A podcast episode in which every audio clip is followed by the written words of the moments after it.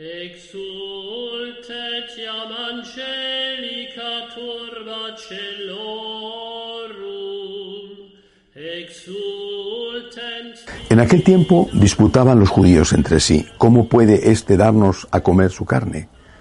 Entonces Jesús les dijo, en verdad, en verdad os digo, si no coméis la carne del Hijo del Hombre y no bebéis su sangre, no tenéis vida en vosotros. El que come mi carne y bebe mi sangre tiene vida eterna y yo lo resucitaré en el último día. Mi carne es verdadera comida y mi sangre es verdadera bebida. El que come mi carne y bebe mi sangre habita en mí y yo en él. Como el Padre que vive me ha enviado y yo vivo por el Padre, así del mismo modo el que me come vivirá por mí. Este es el pan que ha bajado del cielo, no como el de vuestros padres que lo comieron y murieron, el que come este pan vivirá para siempre. Esto lo dijo Jesús en la sinagoga cuando enseñaba en Cafarnaúm. Palabra del Señor.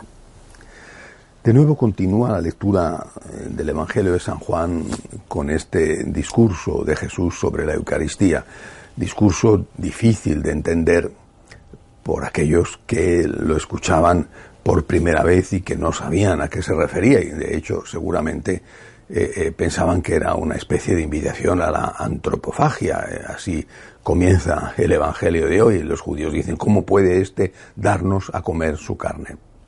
Será después de la institución de la Eucaristía el jueves santo cuando los creyentes, los seguidores de Cristo, nosotros entendamos todo. Pero esto nos sirve para plantear otra cuestión. Si en la meditación de ayer sobre este mismo Evangelio hablábamos del hecho de que hay, hay restricciones para la comunión, porque si no podíamos darle la comunión a cualquiera, no solamente a los protestantes, sino también a los ateos. Basta con comer la carne de Jesús, es decir, con comulgar para ir al cielo. Bueno, pues hombre, dáselo a cualquiera. Si no se le da a cualquiera, es por algo.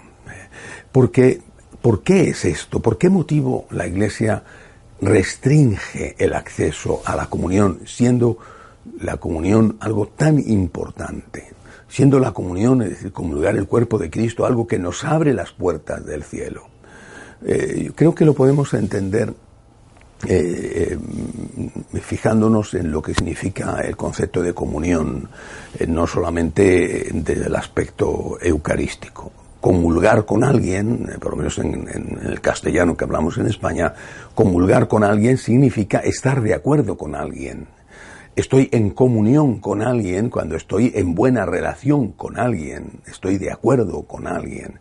Es decir, si la Iglesia restringe el acceso la Eucaristía, y no solamente a los católicos que están en pecado mortal, sino a los que no son católicos, eh, hermanos de otras confesiones.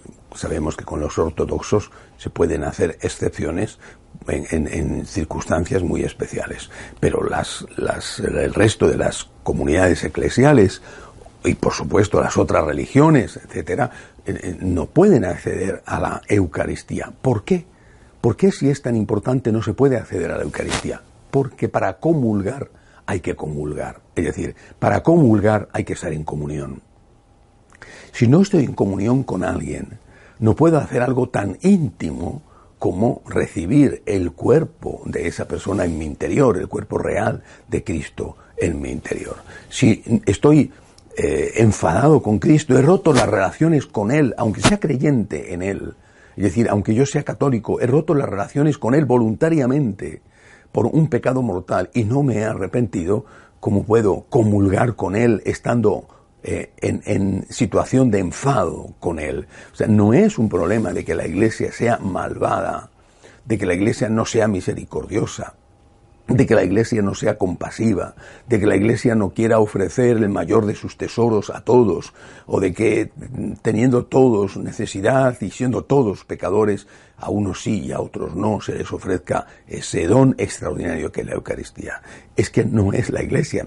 A mí me, suena igual que cuando el, alumno eh, eh, suspende o aprueba, varía completamente la forma de manifestarlo. Cuando aprueba dice he aprobado y cuando suspende dice me han suspendido.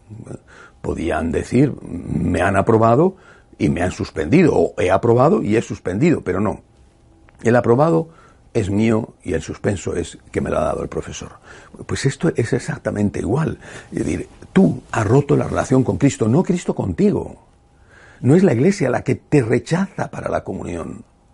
No es la iglesia la que dice tú no puedes comulgar porque, eh, por lo que sea, mi capricho es que tú, sino que tú, al romper la relación con Cristo, si eres católico, has rechazado, has roto la comunión con Cristo. Si no hay comunión con Cristo, si estás enfrentado con Cristo, ¿cómo vas a comulgar? Por supuesto, lo mismo podemos decir con más motivos todavía para los que no comulgan con Cristo porque no aceptan la fe. Una persona que no cree en Dios o una persona que tiene un concepto de Dios diferente al Dios de Jesucristo no está en comunión con Cristo. Si no estás en comunión con Cristo, ¿cómo vas a comulgar? Por tanto, la comunión eucarística no puede separarse de la comunión doctrinal, aceptar la doctrina plenamente, ni de la comunión vital, estar en amistad con Cristo, lo que llamamos en teología estar en gracia de Dios. Si tú estás en gracia de Dios y aceptas las enseñanzas de la Iglesia, eres católico, estás bautizado, puedes comulgar. Si tú voluntariamente por tu cuenta no porque la Iglesia lo ha hecho o Cristo lo ha hecho, sino tú, por tu cuenta, has roto la comunión con Cristo porque no aceptas esas enseñanzas, o bien porque estás eh, enfadado con el Señor debido a que has cometido un pecado mortal, eres tú el que has hecho eso y por tanto eres tú el que no puedes comulgar. De pie, por favor.